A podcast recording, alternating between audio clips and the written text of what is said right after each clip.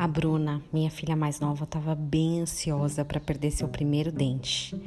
Com seis anos, ela já havia visto muitos coleguinhas banguelas por aí e queria saber quando aconteceria com ela. Sabíamos que estava próximo e essa semana, finalmente, o dente foi arrancado com sucesso.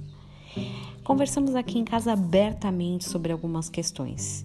Embora eu sempre incentive a criatividade, as histórias, as meninas sabem, sempre souberam que não existe fada do dente. Bom, isso foi essencial para mim, especialmente com a mais velha.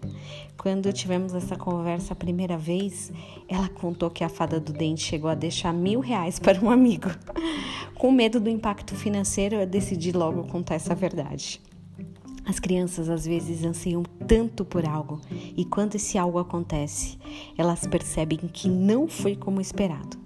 Agora, ao invés da ansiedade pra, do dente cair, que a Bruna estava, a gente está lidando com o mau humor de ser chamada de banguela. E nós, crescemos, amadurecemos, fazemos tantas coisas na vida e não perdemos esse modo de criança. Sempre colocamos tanta expectativa em coisas e quando elas acontecem, percebemos que aquela realização não nos tornou pessoas diferentes.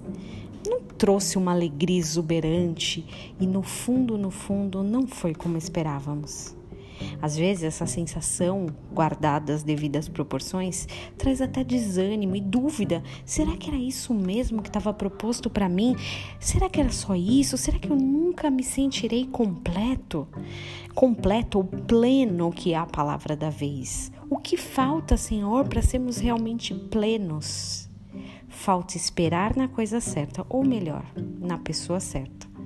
Salmo 62,5 diz assim: Somente em Deus, ó minha alma, espera silenciosa, porque dele vem a minha esperança.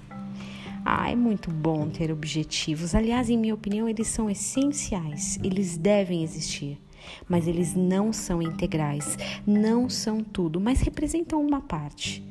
Nossa esperança, a nossa real esperança deve estar em Deus.